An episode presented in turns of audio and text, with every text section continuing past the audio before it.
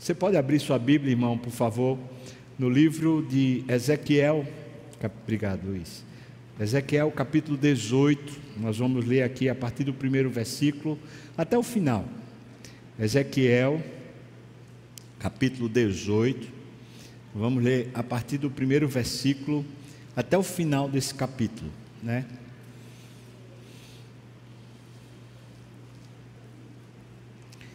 Vamos hoje tratar sobre discipulado, tanto agora de manhã como também no culto das 17 horas. Falando sobre discipulado, existem duas coisas que a gente precisa guardar que elas estão ligadas, não é? Uma é a responsabilidade pessoal e a outra é a vida de Deus que nos foi dada. Nossa responsabilidade pessoal será tratada hoje aqui pela manhã nesse texto e a vida de Deus será tratada hoje às 17 horas. Eu convido você para estar aqui também para participar, tá bom? É, a nossa responsabilidade social, ela está. Desculpa, não é responsabilidade social, não. Responsabilidade espiritual. A nossa responsabilidade espiritual está dentro de um pacto, de uma aliança. Essa aliança, preste bem atenção para você não, depois não se equivocar, tá bom? Essa aliança não é a aliança que a gente faz no nosso discipulado, esse pacto que é o nosso pessoal. A aliança na qual está inserida a nossa responsabilidade pessoal é uma aliança de Deus com Deus a nosso respeito. Jesus Cristo é Deus, é Deus que se faz homem para lá na cruz, derramando seu sangue, esse Deus homem fazer uma aliança com Deus Pai e Deus Espírito, para que eu e você sejamos favorecidos. Como? Como somos favorecidos? Nós recebemos uma nova vida, que no Velho Testamento é chamado de um novo coração, um coração de carne e não um coração de pedra. Então, essa aliança que Deus fez consigo mesmo, Deus Pai e Deus Filho fizeram uma aliança que nos beneficia, por isso é de graça, nós recebemos isso de graça. Dentro dessa aliança existe uma responsabilidade humana. Que responsabilidade é essa? É a responsabilidade de viver em comunhão com Deus. Veja só, o relacionamento de Deus com você é diferente do relacionamento de você com Deus. O pacto que ele fez com você não muda. Se ele disse que você está salvo, você está salvo para sempre. Mas essa aliança de Deus com você lhe capacita a ter uma aliança sua com ele. Quando a gente vem ao altar para casamento, não acontece isso. O noivo diz: Eu me comprometo diante de Deus, diante dessas autoridades, a ser fiel, a cuidar de você na saúde e na doença. Não, a gente não fala isso, irmão, sim ou não? Não é? Mas aí outro, a outra parte faz a mesma coisa. A esposa ou a noiva vai lá e diz: Eu também me comprometo a ser fiel a você, a cuidar de você. Ou seja, os dois fazem um acordo. Quando Deus fez um pacto consigo mesmo para lhe dar uma nova vida, agora para você é possível você fazer um pacto com Deus. Esse pacto que você faz com Deus é um pacto de relacionamento. Eu vou viver com o Senhor. Eu vou viver para o Senhor. Essa é uma responsabilidade sua. Deus não nos obriga a sermos amigos dele. Deus nos salva. Agora, ser amigo é uma questão de comunhão. Não é só uma questão de empatia, simpatia, mas é uma questão de vida. Se a gente não estreita o nosso relacionamento com Deus, nós não somos amigos. Então, vou voltar a dizer, certo? Primeiro, Deus faz um pacto consigo mesmo que nos beneficia. O nome disso é graça. Ele nos dá a vida dele. Agora que temos a vida dele, nós podemos ter um relacionamento vivo com ele. Esse relacionamento é a partir de nós, porque ele não muda. Agora preste atenção que eu vou lhe dizer, porque esse texto é bem forte. Se a gente julga ter a vida que Deus nos deu, ou seja, a gente julga que Deus fez um pacto consigo mesmo para nos beneficiar. Mas isso não nos leva a uma atração por Deus, a querer Deus, a ter intimidade com Deus. Se isso não nos leva para mais próximo de Deus, então, por favor, avalie se você de fato é salvo. Pode ser que nunca você tenha sido salvo de verdade. Pode ser que você simplesmente se acostumou com a igreja. O nosso pacto com Deus depende do primeiro pacto que foi feito dele consigo mesmo. Mas depois que ele fez o pacto consigo mesmo, nós voluntariamente fazemos esse pacto.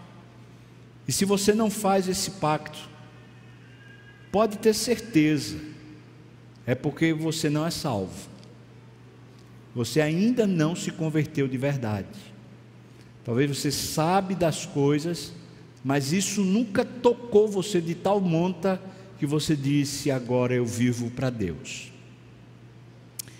O que a gente vai ler é sobre o seu pacto com Deus e não sobre o pacto de Deus com você.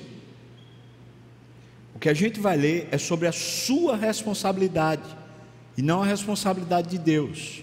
No discipulado aqui, a gente caminha durante um ano falando sobre como a vida de Deus nos afeta, nos atinge. Ou seja, como o pacto de Deus nos atinge, integridade. Mas no segundo ano a gente fala sobre a nossa missão, a nossa vocação, como nós respondemos ao pacto de Deus. E no terceiro ano a gente fala sobre relacionamento interpessoal, como essa vocação de Deus agora atinge os nossos relacionamentos uma vez que nós temos o pacto de Deus conosco. Então vou dizer assim: se você é salvo, e eu estou perguntando isso, ou estou afirmando isso, não é como só como uma questão de argumento, é como fato. Pode ser que alguns de nós aqui estão enganados a respeito da sua vida com Deus. Nunca foram salvos, nunca se arrependeram nunca procuraram viver em comunhão com Deus. Por isso eu vou dizer: se você é salvo, ou seja, se Deus fez um pacto com o seu filho que lhe beneficia, o pacto foi assim: meu filho, para eu salvar Fubá, você precisa morrer por ele, porque você é puro e santo e ele é um pecador. Aí Jesus disse: Tá bom, pai, eu vou, eu morro por, por Fubá. Ele veio e morreu por mim. Quando ele morre por mim, ele está dando a vida dele no meu lugar, no lugar da minha morte. Por isso ele morre a minha morte. E ele está dando a vida dele para eu viver agora. Por isso a vida de Deus é operante. Quando eu recebo a salvação, agora quando eu saio desse encontro com Deus, eu digo: eu não tenho outra vida para viver. Agora eu quero viver a vida de Deus, a vida de Jesus. Essa resolução minha é o meu pacto com Deus. Ok? Esse texto que vamos ler é sobre o seu ou o meu pacto com Deus. Existem termos. Ezequiel 18, vamos ler, diz assim: veio a mim a palavra do Senhor dizendo: Que tendes vós, vós que acerca da terra de Israel proferis este provérbio dizendo: Os pais comeram uvas verdes e os dentes dos filhos é que se embotaram. Isso aqui era um adágio popular na época lá do Antigo Testamento, que eles aprenderam a citar, mas era um adágio popular cananita, pagão não tinha a ver com a palavra de Deus. Então eles estavam dizendo isso, citando como se fosse sabedoria, como se fosse verdade. Em outras palavras, assim, Os pais pecaram e os filhos estão pagando a conta. Era mais ou menos isso que eu estava dizendo. Já ouviu falar de maldição hereditária? Já ouviu falar? Coisa de espírita, né? Teologia espírita, espúria também, né? E tem gente que acredita, não, eu sou assim porque meu pai, meu pai. Hum, aqui está tratando sobre isso. Versículo 3 diz: Tão certo como eu vivo, diz o Senhor Deus, jamais direis este provérbio em Israel Eis que todas as almas são minhas, como a alma do Pai, também a alma do Filho é minha. A alma que pecar, essa morrerá. Sendo, pois, o homem justo e fazendo juízo e justiça, não comendo carne sacrificada nos altos, nem levantando os olhos para os ídolos da casa de Israel, nem contaminando a sua mulher, a mulher do seu próximo, nem se chegando à mulher na sua menstruação, não oprimindo a ninguém, tornando ao devedor a coisa penhorada, não roubando, dando seu, o seu pão ao faminto e cobrindo nu com vestes não dando o seu dinheiro à usura, nem recebendo juros, desviando a sua mão da injustiça e fazendo verdadeiro juízo entre homem e homem, andando nos meus estatutos, guardando os meus juízos e procedendo retamente, tal justo certamente viverá, diz o Senhor Deus. Se ele gerar um filho, um filho ladrão, derramador de sangue, que fizer a seu irmão qualquer dessas coisas e não cumprir todos aqueles deveres, mas antes comer carne sacrificada nos altos, contaminar a mulher do seu próximo, oprimir ao pobre necessitado, praticar roubos, não tornar o penhor, levantar os olhos para os ídolos, cometer abominação, emprestar com usura e receber juros, porventura viverá? Não viverá Todas essas abominações ele fez e será morto, o seu sangue será sobre ele. Eis que se ele gerar um filho, que veja todos os pecados que seu pai fez, e vendo-os não cometer coisas semelhantes, não comer carne sacrificada nos altos, não levantar os olhos para os ídolos da casa de Israel, e não contaminar a mulher de seu próximo, não oprimir a ninguém, não retiver o penhor, não roubar, der o seu pão ao faminto, cobrir ao nu com vestes, desviar do pobre a mão, não receber usura e juros, fizer os meus juízos e andar nos meus estatutos, o tal homem não morrerá pela iniquidade de seu pai certamente viverá. Quanto a seu pai, porque ele praticou extorsão, roubo os bens do próximo e fez o que não era bom no meio do seu povo, eis que ele morrerá por causa da sua iniquidade. Mas dizeis: por que não leva o filho à iniquidade do pai?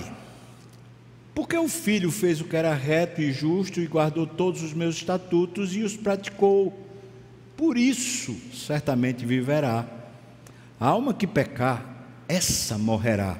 O filho não, verá, não levará a iniquidade do pai, nem o pai a iniquidade do filho. A justiça do justo ficará sobre ele, e a perversidade do perverso cairá sobre este. Mas se o perverso se converter de todos os pecados que cometeu, e guardar todos os meus estatutos, e fizer o que é reto e justo, certamente viverá, não será morto. De todas as transgressões que cometeu, não haverá lembrança contra ele, pela justiça que praticou, viverá. Acaso tenho eu prazer na morte do perverso? Diz o Senhor Deus: Não desejo eu antes que esse perverso se converta dos seus caminhos e viva, mas desviando-se o justo da sua justiça e cometendo iniquidade, fazendo segundo todas as abominações que faz o perverso, acaso viverá? De todos os atos de justiça que tiver praticado, não se fará memória na sua transgressão com que transgrediu e no seu pecado que cometeu, neles morrerá. No entanto, dizeis: Ah, o caminho do Senhor não é direito. Ouvi agora, ó casa de Israel não é o meu caminho direito? Não são os vossos caminhos tortuosos? Desviando-se o justo da sua justiça e cometendo iniquidade, morrerá por causa dela. Na iniquidade que cometeu, morrerá. Mas, convertendo-se o perverso da perversidade que cometeu, e praticando o que é reto e justo, conservará ele a sua alma em vida, pois se considera e se converte de todas as transgressões que cometeu, certamente viverá, não será morto. No entanto, diz a casa de Israel: Ah, o caminho do Senhor não é direito, não são os meus caminhos direitos, ó casa de Israel, e não são os vossos caminhos tortuosos. Portanto, eu vos julgarei a cada um segundo os seus caminhos, ó casa de Israel, diz o Senhor Deus. Convertei-vos e desviai-vos de todas as vossas transgressões, e a iniquidade não vos servirá de tropeço. Lançai de vós todas as vossas transgressões com que transgredistes, e criai em vós um coração novo, um espírito novo, pois porque morreríeis, ó casa de Israel? Porque eu não tenho prazer na morte de ninguém, diz o Senhor Deus. Portanto, convertei-vos e vivei. Amém. Vamos orar mais uma vez, irmãos. Senhor, abra os nossos olhos, nos ajude a entender, a ouvir, perceber.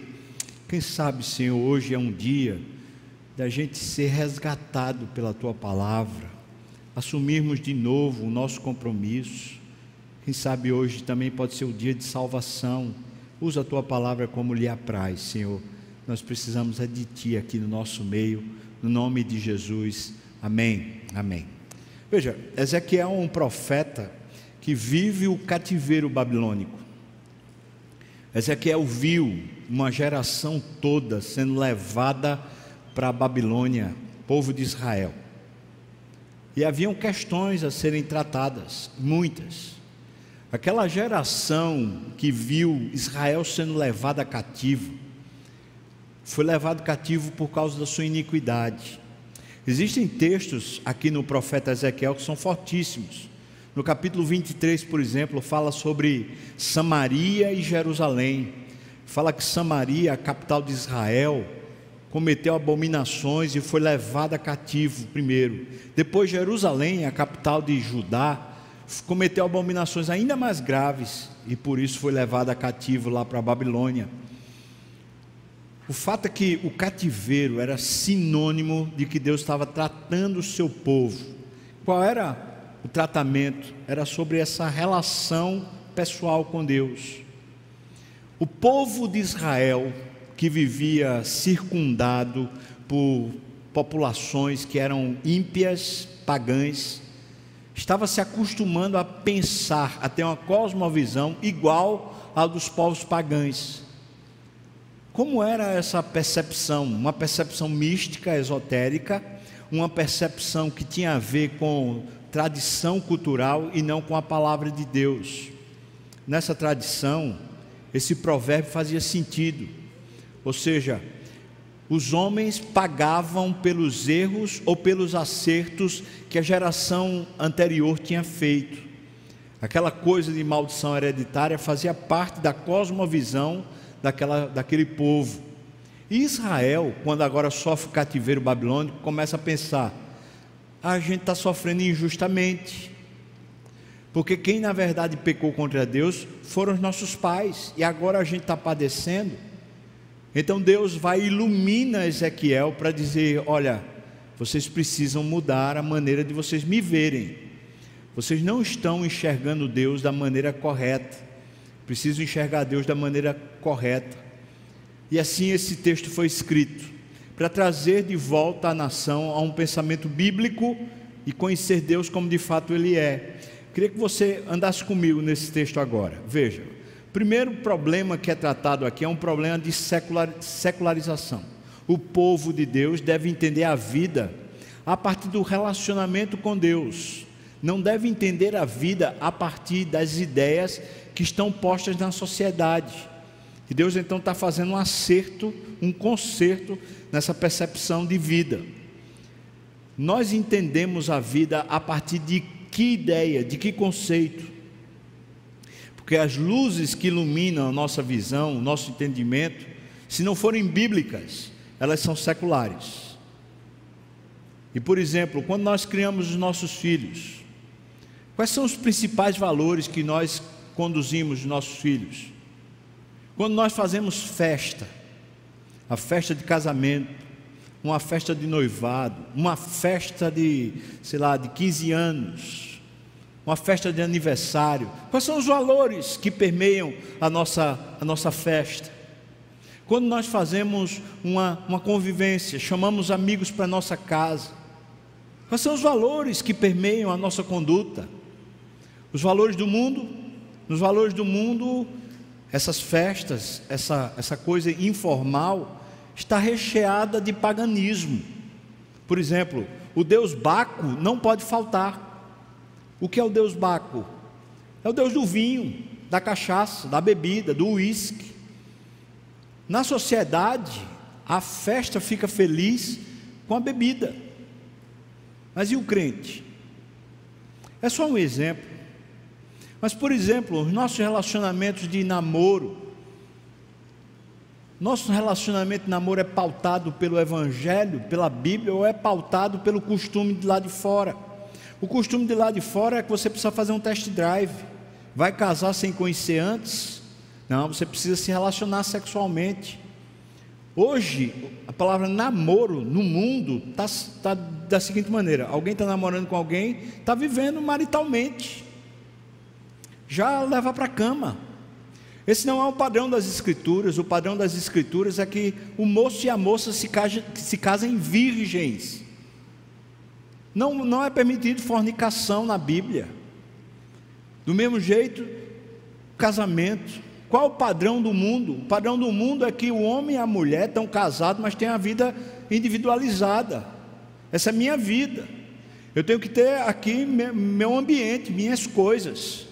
O dinheiro é pessoal, o projeto de vida é pessoal, o outro pode até concordar, mas cada um tem o seu. Marido e esposa tem a sua, cada um tem a sua finança, cada um tem a sua ideia, seus objetivos, seus alvos. Na ideia do mundo, a criação de filhos é através da escola, a melhor escola que puder, o mais caro que puder. A criação de filhos é pagando uma babá, ou então são os avós que criam. Esse não é o padrão das Escrituras. O padrão das Escrituras é homem e mulher, quando se casam, se tornam uma só carne. Não tem mais o dinheiro de A e de B, é uma economia só, é um padrão só, é um caminho só. Quando se casam e têm filhos, a responsabilidade de educar não é da escola, não é da igreja, é do pai e da mãe. Eles são responsáveis por educar, por criar, por amar, por ensinar aqueles meninos e meninas. E babá não pode fazer isso, avós não podem fazer isso, é bíblico. Mas a sociedade está ensinando a mim e a você a como viver. O que acontecia naquele período era isso. O mundo tinha um ditado popular e Israel tinha tomado um modo de vida secular para viver, entre aspas, a vida com Deus. E Ezequiel está sendo usado por Deus para dizer assim: olha, padrão não é esse. Então ele trata sobre isso. Veja o versículo 4: diz: Eis, veja o que Deus está afirmando: Eis que todas as almas são minhas. Como a alma do Pai, também a alma do Filho é minha. A alma que pecar, essa morrerá. Então vamos lá. Primeiro ponto que eu quero destacar aqui: bíblico. Primeiro ponto bíblico. Filho de crente não é crente. Pai de crente também não é crente. Filho de pecador pode ser crente. Pai de pecador pode ser crente. O que está sendo dito é que precisa haver uma realidade pessoal no relacionamento com Deus, que não vai ser medido pelo outro. quero dizer para você que um marido sendo crente, na sua vida com Deus, ele pode santificar a esposa, mas não salva a esposa. E vice-versa. De maneira que um pastor crente,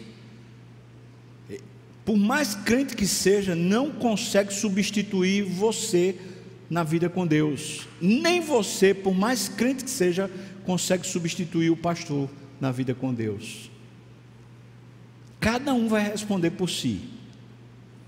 A sua espiritualidade, ela tem a ver com o que você faz no dia a dia. Sua vida com Deus tem a ver com o que você faz cada dia. Deus é o seu Senhor nas suas festas, na festa de casamento, na festa de 15 anos, na festa da formatura. Deus é o Senhor da sua festa. Deus é o Senhor dos, das suas finanças. Deus é o Senhor do seu leito conjugal. Deus é o Senhor da criação dos seus filhos. Porque eu tenho um padrão bíblico para cada coisa dessa. E eu e você não nos enganemos. Cada um vai responder por si. Não vamos responder, o texto vai tratar disso. Não vamos responder apenas no final, quando a gente morrer mas já vamos respondendo aqui e agora, porque Deus que está no céu é o Deus de justiça e juízo entre nós também. Deus continua sendo justo, Deus continua sendo bom. Os versículos de 5 a 9, ele trata de uma primeira situação. A primeira situação é alguém que resolveu viver com Deus. Sabe, não tem gente que nasce na igreja, se converte, e vive a vida toda com Deus. Não tem gente assim? É aquela, aquele tipo de pessoa que a gente pensa assim, eu acho que nunca pecou. Né? Tem gente assim. Vou dar um exemplo de um amigo meu, um homem altamente piedoso, o pastor Ronaldo Lidório. Ronaldo Lidório nasce filho de pastor, numa casa toda evangélica. A mulher, mulher a mulher não, a mãe, a mãe de oração. Ronaldo se converte e vira um senhor homem de Deus, um exemplo espiritual para todos. Existem gente, gente assim, mas veja como ele coloca aqui: como é vivendo a vida de Deus ou vivendo a justiça de Deus? Versículo 5 diz: Sendo, pois, um homem justo e fazendo juízo e justiça, versículo 6 diz a primeira coisa que, que mostra, que revela que a pessoa está vivendo isso. Veja, versículo 6 diz: Não comendo carne sacrificada nos altos, nem levantando olhos para os ídolos da casa de Israel. Primeiro ponto é esse. Alguém que é crente, evita a idolatria, evita, foge. Não tem esse negócio de estar na igreja, mas ah, eu fui para a missa, é porque era de sétimo dia. Ah, não, eu estou na igreja, mas eu, eu fui, é, é porque um amigo meu me chamou, era um terreiro lá de Macumba, mas era só porque meu amigo me convidou. Não tem esse negócio. Evita a idolatria. Não divide Deus. Mas o versículo 6 ainda diz: nem contaminando a mulher do seu próximo. Deixa eu dizer uma coisa para você. Esse, esse, essa expressão aqui, ela inclui basicamente duas coisas. Uma é alguém que está tá dormindo com uma mulher casada, casada com outro, obviamente. Alguém que, ou então uma mulher que está casando com, está tá dormindo com um homem casado, casado com outra, naturalmente, ou seja, adultério. Mas esse texto também tra, trata da fornicação. Quando um homem e uma mulher que não são casados estão dormindo juntos, aquele homem não pertence àquela mulher porque nunca fizeram um pacto, nem aquela mulher pertence àquele homem porque nunca fizeram um pacto. E se não fizeram um pacto, eles estão dormindo com a mulher e o homem de outro. Por isso ele está falando, nem contaminando a mulher do seu próximo. Depois ele diz, nem chegando-se a mulher na sua menstruação. Então, segundo o padrão que está aqui, o primeiro é evita a idolatria, o segundo é evita a imoralidade. A imoralidade. Cuidado com os sites pornográficos. Mulher e homem Cuidado com aquela brincadeirinha de dizer que o relacionamento está ficando morgado, está precisando de apimentar o relacionamento. Para com isso. O padrão das Escrituras é que o amor vai aumentando mais e mais. Se o relacionamento entre marido e mulher está ficando frio, é porque você está distante de Deus. Não tem que apimentar usando vídeo erótico, usando, sei lá, brinquedo erótico, essas coisas que são parafernálias do inferno, coisas do diabo dentro da nossa casa. Altares que são levantados para o diabo, pois deponha isso no nome de Jesus. Terceiro, versículo 7 diz: Não oprimindo a ninguém, nem, nem tornando ao devedor coisa penhorada, não roubando, dando o seu pão ao faminto e cobrindo o nu com vestes.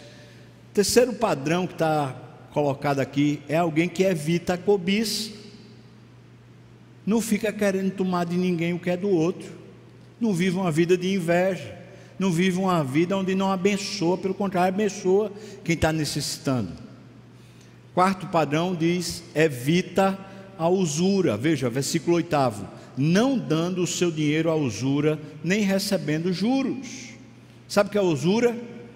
É o mão de vaca, o avarento, é gente que é apegada demais ao dinheiro, vive a vida para poupar, nunca está satisfeito, nunca abençoa ninguém, porque está lá apegado ao dinheiro. Ainda um padrão, versículo 8 diz: desviando a sua mão da injustiça e fazendo verdadeiro juízo entre homem e mulher. Essa vida de Deus, essa vida da justiça de Deus é alguém que evita a injustiça, não faz juízo errado de valor das pessoas. Veja o que ele diz aqui: desvia a mão da injustiça, fazendo um verdadeiro juízo entre homem e homem. É alguém, esse, esse alguém que não se desvia, esse alguém que está vivendo o cristianismo de verdade é alguém que guarda os princípios bíblicos. Veja o versículo 9: diz: andando nos meus estatutos, guardando os meus juízos, procedendo retamente, tal justo certamente viverá, diz o Senhor Deus. Então nós vamos responder, preste atenção, pelo pacto que fazemos com Deus. Se a gente não tem vivido uma vida justa, ou seja, a gente tem vivido uma vida de idolatria, Baco não pode sair da nossa, da nossa geladeira. A gente tem lá o Baco. Você sabe o que é Baco? É o Deus do vinho. Está lá. Não pode, a gente não pode deixar de viver sem ele. A gente não pode deixar de viver lá sem, sem um altar ao dinheiro. A gente corre e vive para mamon, idolatria. Segunda coisa, imoralidade. Você tem vivido uma vida de imoralidade? Terceira coisa, cobiça. Você tem vivido invejando, querendo o que não é seu, o que Deus não lhe dá, mas você quer. Vive um padrão de vida que não é seu. Quarta coisa, usura, apegada ao dinheiro. Não abençoa, não trata os outros com, com bondade, com gentileza. Quinta coisa, é injusto, não, não trata as pessoas como elas merecem. Se alguém é faltoso, precisa ser corrigido. Se alguém está acertando, precisa ser elogiado. Justiça. Cinco coisas que ele coloca aqui como sendo alguém que está tá convertido, está vivendo com Deus, está assumindo um pacto com Deus. Mas aí vem a segunda situação, do versículo 10 a 13, dê uma olhada. Alguém que resolveu viver longe de Deus, essa é a segunda situação. Então ele diz: se ele gerar um filho ladrão, Aquele homem justo gerou um filho ladrão, derramador de sangue, que fizer ao seu irmão qualquer uma dessas coisas anteriores. Versículo 13 diz: Porventura viverá? Veja aí o versículo 13: Porventura viverá? A resposta é: Não viverá. Todas essas abominações ele fez e será morto. É Deus que está falando, irmão. O seu sangue será sobre ele. Em outras palavras, essa, essa pessoa vai para o inferno. É uma pessoa que se diz salva, mas ela nunca assume um pacto com Deus. Não, Deus fez um pacto comigo, mas você não fez um pacto com Deus. Então é uma mentira que você está acreditando. Porque se ele fez um pacto com você de verdade, a vida dele veio para você. Então veja, essa pessoa acha que está bem, mas está aqui, ela não viverá. Ela será, todas as abominações que ela pratica, será morto e o seu sangue será sobre ele. Alguém que vive longe de Deus é que pratica a idolatria, a imoralidade, vive cobiçando, pratica a usura e vive na injustiça. Vive alisando quem é delinquente. Ah, tem nada demais não.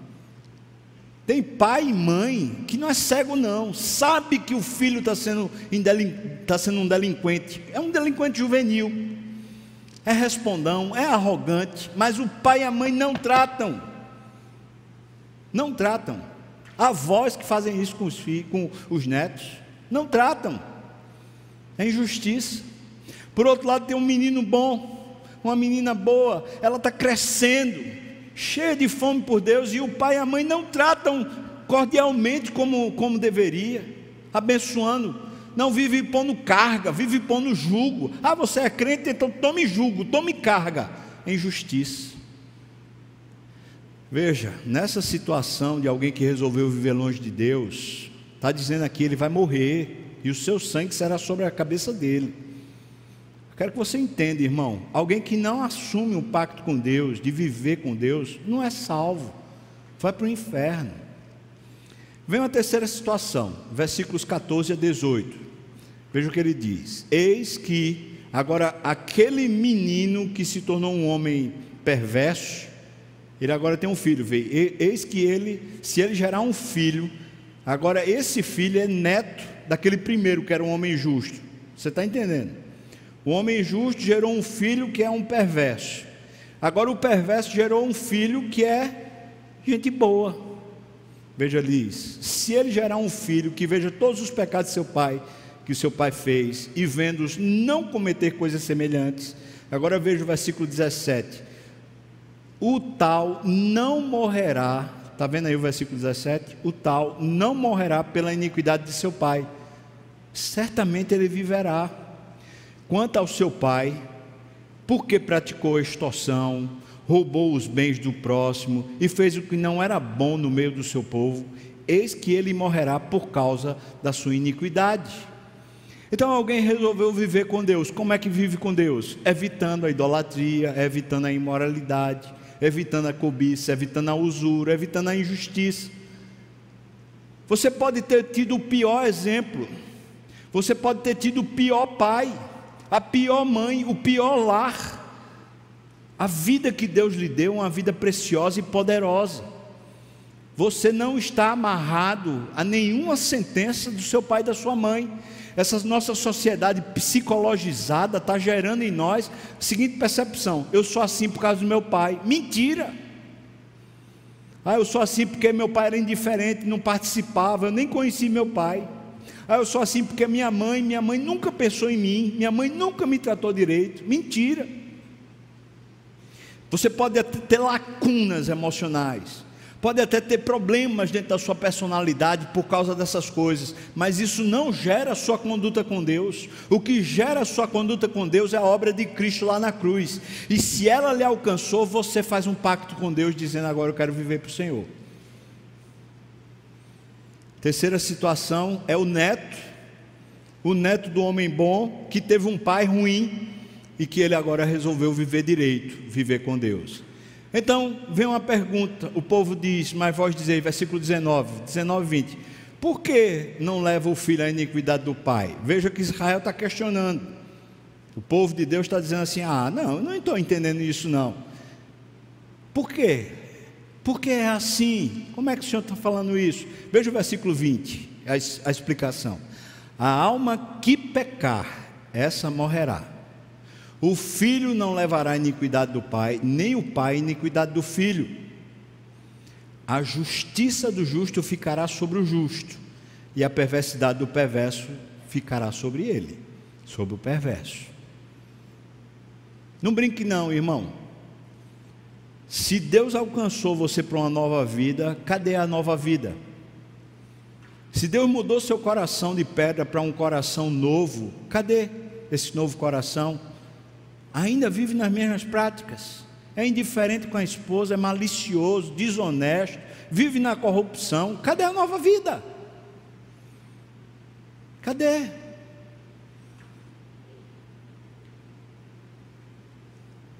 A alma que pecar, essa morrerá. Sabe qual é a resposta que Deus dá, em outras palavras, quando ele diz assim: Olha, por que, que então o filho não leva a iniquidade do pai? A pergunta é: por que é assim? Por que, que as coisas são assim? Então é porque Deus é justo.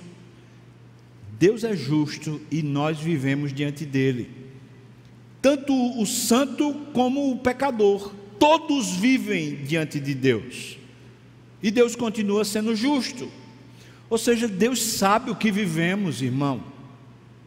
Minha irmã, preste atenção. Deus sabe o que você vive. Diante de Deus não há desculpas. A gente não pode responsabilizar o outro pela nossa falha, pelo nosso pecado, pela nossa falta. Não podemos. Quando Deus chega para Adão e fala assim: Adão, o que foi que aconteceu? Por que, é que você se escondeu de mim? Ele diz: Foi a mulher.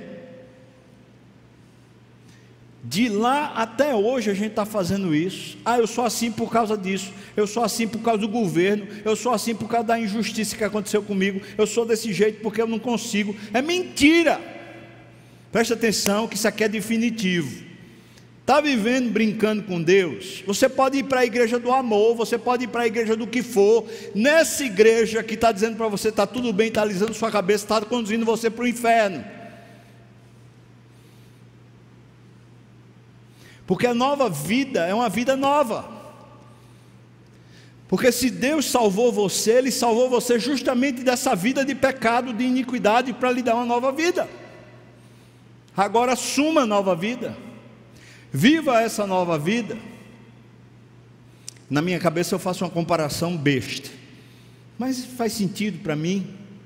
Imagina o seguinte: imagina que meu pai resolveu me dar um presente aos 18 anos.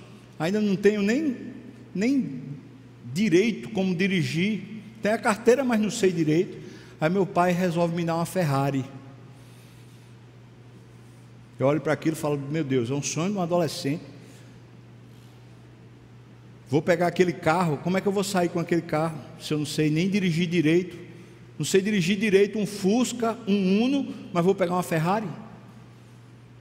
O que Deus deu para você foi uma, uma vida de Ferrari, uma vida poderosa, uma vida plena, uma vida cheia, uma vida eterna.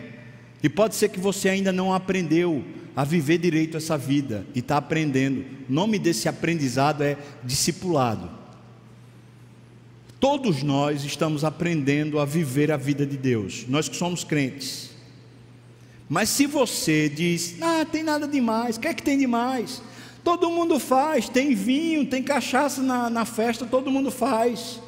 Ah, se, se não tiver, meu pai não vem. Se não tiver, meu tio não vem. Se não tiver, o desembargador não vem. Pois que não venha, porque se tiver, quem não vem é Deus. Olha uma nova vida que foi dada.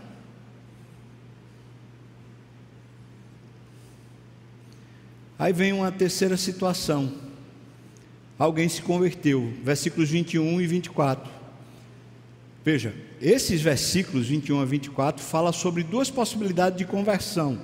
Alguém que estava na iniquidade se converte a uma vida agora de Deus, ou alguém que estava nessa vida de Deus e se converte à iniquidade. Os dois casos a gente conhece. Veja o que ele diz aqui. Versículo 21 diz: Mas se o perverso se converter de todos os pecados que cometeu, e aí começar a viver, versículo 22 diz: De todas as transgressões que cometeu, não haverá lembrança contra ele, pela justiça que praticou, viverá. Ou seja, se arrependeu e disse: Agora eu quero viver com Deus. Deus está dizendo: zero a conta. O sacrifício de Jesus zera a sua conta.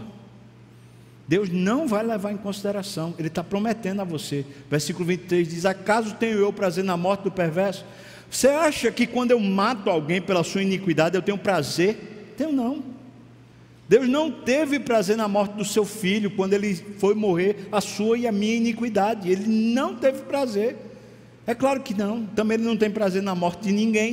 Ele está dizendo isso. Ainda no versículo 23, diz o Senhor Deus: Eu não desejo antes que ele se converta dos seus caminhos e viva. Esse não é o meu desejo. Agora vamos para a segunda situação aqui, ainda, uma conversão. Essa é, é a terceira situação, alguém que se converteu. Versículo 24. Mas, desviando-se o justo da sua justiça e cometendo iniquidade, era crente, estava na igreja, aceitou Jesus, foi batizado, fez profissão de fé, ah, serviu a Deus, foi pastor, ah, foi missionário, mas agora vive uma vida de pecado, não está desviado. Presta atenção no que está dizendo aqui. Presta atenção no que está dizendo no texto. Fala aqui. De todos os atos de justiça que tiver praticado, não se fará memória. Deus não lembra de nada disso. Ainda diz: na sua transgressão com que transgrediu, e no seu pecado que cometeu, neles morrerá. Ou seja, Deus está definindo o seguinte: quando essa conversão é o inverso, alguém que parecia justo, santo, viveu a vida, pregou na igreja, foi missionário, foi não sei o quê, mas agora não vive com Deus. Agora vive igual um ímpio. Sabe o que ele está dizendo? Esse daí vai para o inferno. Nunca foi salvo. Ele tem aparência, teve aparência durante um tempo, mas nunca foi salvo. Vai para o inferno. Você entendeu, irmão? Preste atenção na teologia bíblica. A teologia bíblica não existe crente desviado. Crente que se desvia é crente que nunca foi crente. Lá em Tiago diz que até o diabo é crente. Porque o diabo não é besta, ele crê que Deus existe, ele sabe disso. Então você saber disso não quer dizer que tornou você a sua nova vida. O que evidencia a nova vida é uma vida santa uma vida de compromisso com Deus. Então está aqui. A pessoa vivia na igreja, fazia tudo direitinho, começou a viver uma vida certa, aí se desviou. Ah, não. Aí a gente diz assim: o mundo atraiu. Não foi o mundo que atraiu, não, foi o que ele nunca foi salvo. Na Bíblia não existe crente desviado. Pode existir crente frio. Frio arrefeceu, está perto da apostasia. Mas desviado não existe, não. Então, se você é um crente desviado, deixa eu dizer com todas as letras, agora eu quero olhar para a câmera aqui. Eu queria dizer com todas as letras: se você é um crente desviado, você vai para o inferno.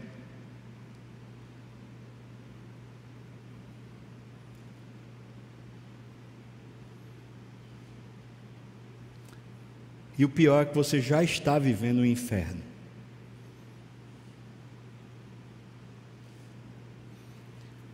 Considerações importantes para a gente finalizar o sermão. Primeira consideração importante: o Senhor é justo. Versículos 25 a 28, eu vou ler, diz assim: No entanto, vocês dizem, nós dizemos, ah, o caminho do Senhor não é direito. É quase como se a gente dissesse assim, deixa eu traduzir o que ele está falando assim. Oxe, Deus, Deus põe esse negócio tudinho para eu fazer, eu não tenho condição de fazer. Ah, não, peraí. Eu sou, eu sou, eu sou gente, eu sou de carne, peraí.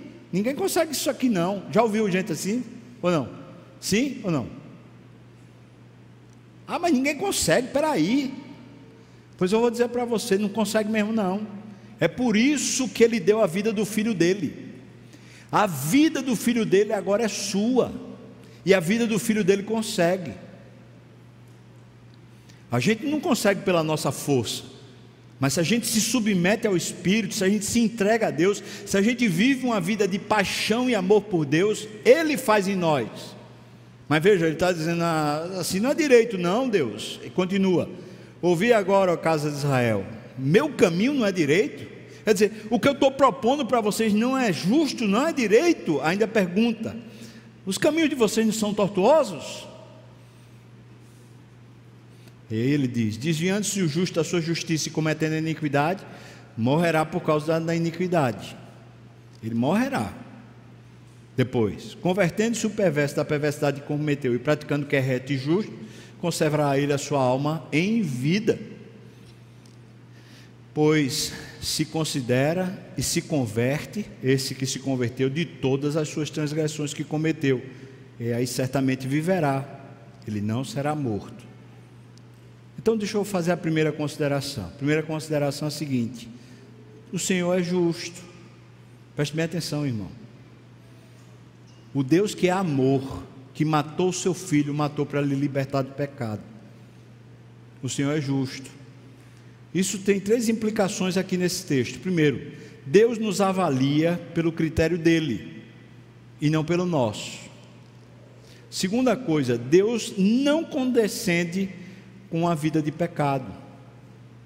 Está vivendo a vida de pecado? Deus não alisa, não.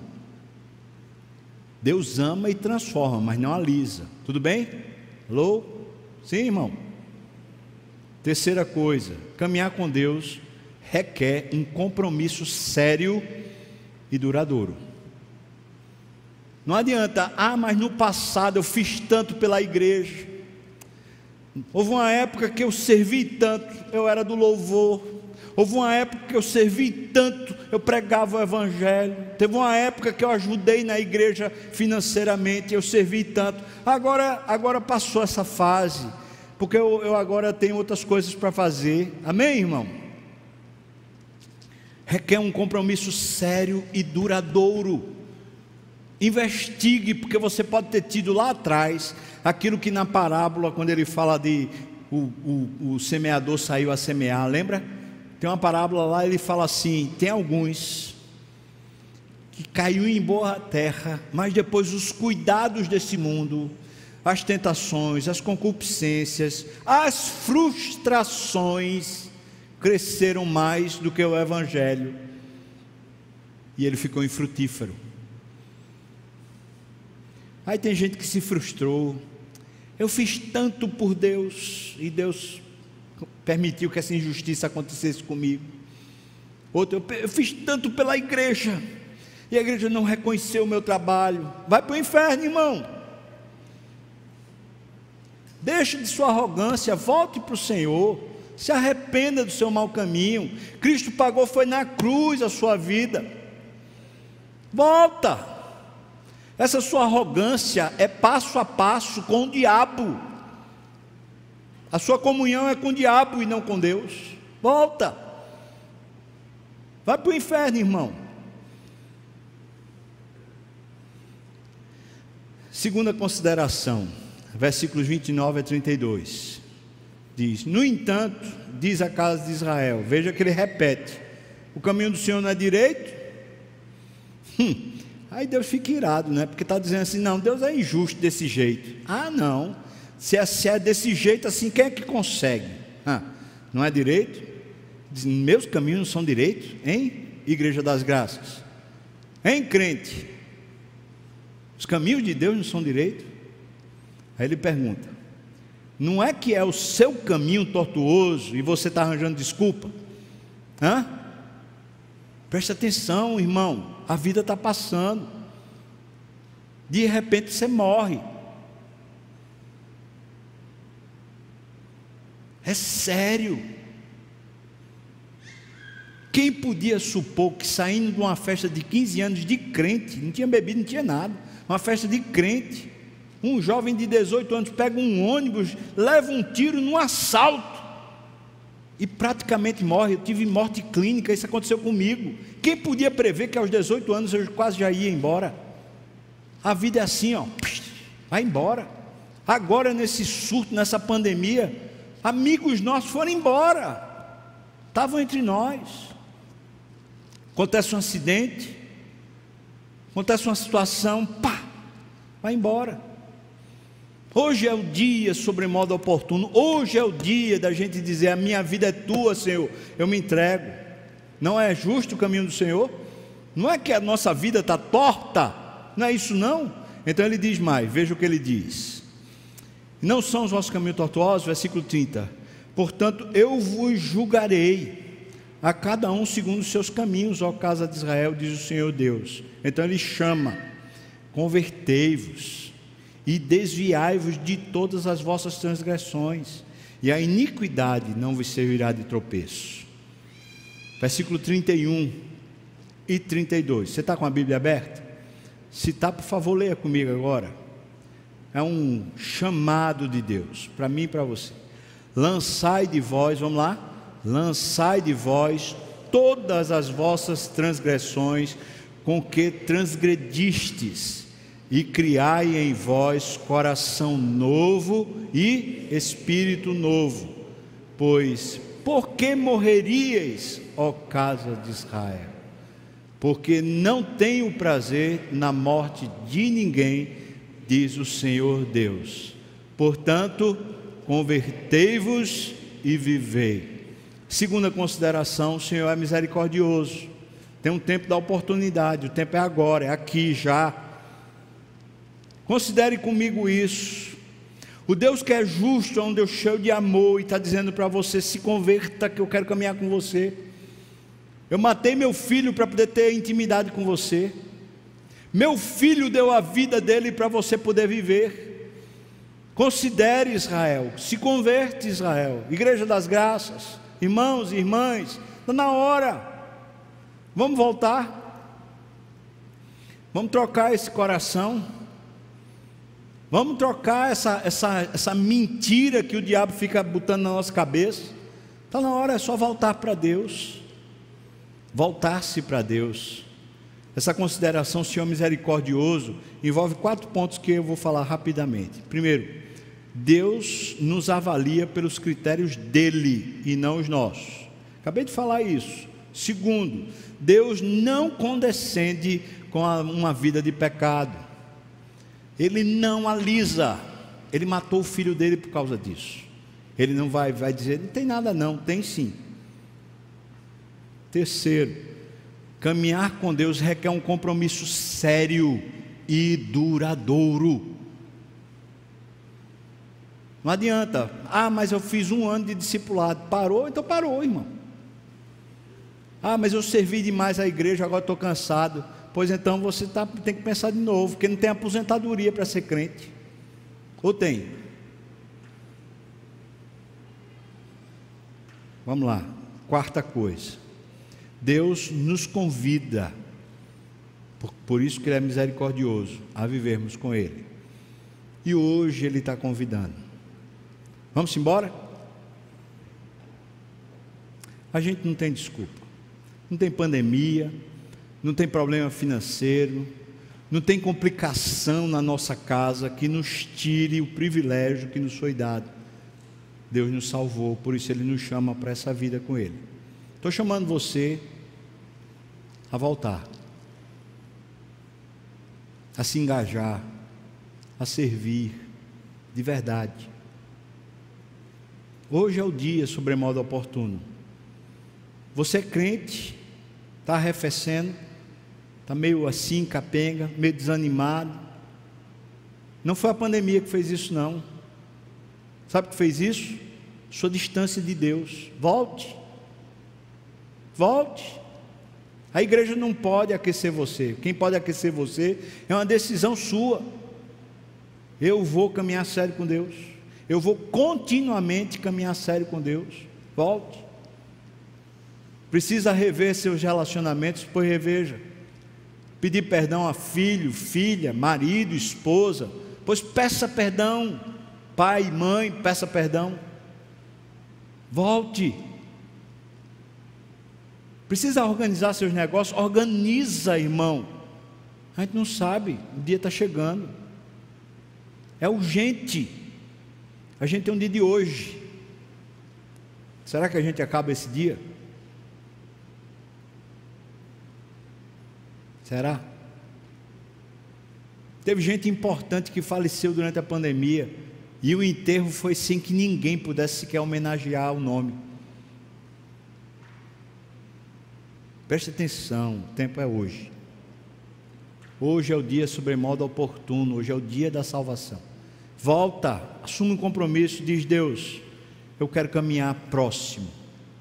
Eu quero. Isso independe da sua esposa, de seu pai, de sua mãe, de seu marido, você. Eu quero. Você crente está na hora de voltar. Você que não é crente, que está desviado, descobriu hoje que nem crente é, está na hora de se converter, de dizer: Deus, eu quero dar minha vida ao Senhor. Não saia daqui sem tomar uma decisão séria, porque Ele está dizendo assim: convertei-vos e vivei convertei-vos e vivei. Discipulado é isso. Discipulado é esse compromisso sério que você assumiu com Deus, dizendo: Eu vou caminhar próximo, eu vou me arrepender, eu vou largar hábitos, eu vou criar novos hábitos, eu vou deixar a estrutura velha de pensamento, eu vou com Deus. Isso é se converter, irmão, isso é o discipulado, a gente aprender a caminhar com Deus todos os dias, até que Ele volte ou a gente morra, todos os dias, porque importa o dia de hoje Vamos orar? Quero fazer esse desafio a você. Seja crente ou seja alguém que ainda precisa se converter. O pessoal do louvor pode vir para cá. Quero fazer esse desafio. Você quer, irmão? Assumir diante de Deus um pacto, um compromisso, levar Deus a sério. Ler a Bíblia todo dia, orar todo dia, participar da igreja de verdade nos cultos, participar servindo, precisa servir, irmão, servindo a igreja, servindo, se comprometer a largar esse tipo de festa, esse tipo de usura, esse tipo de comportamento, está na hora. Larga. Larga o vício. Larga o vinho. Larga o uísque. Larga a cachaça. Larga o cigarro. Larga esse compromisso com a sociedade, dizendo: não, mas se Fulano me vir assim, o que é que vai ser? Larga. Sua vida está na presença de Deus. E você vai responder por isso. Hoje é o dia. Se você quiser, queria convidar você a ficar de pé. Eu quero orar com você e por você, pela minha própria vida também. Você é que sabe, fique à vontade. Você é quem responde diante de Deus. Fique totalmente à vontade. Você é quem responde. Compromisso sério, duradouro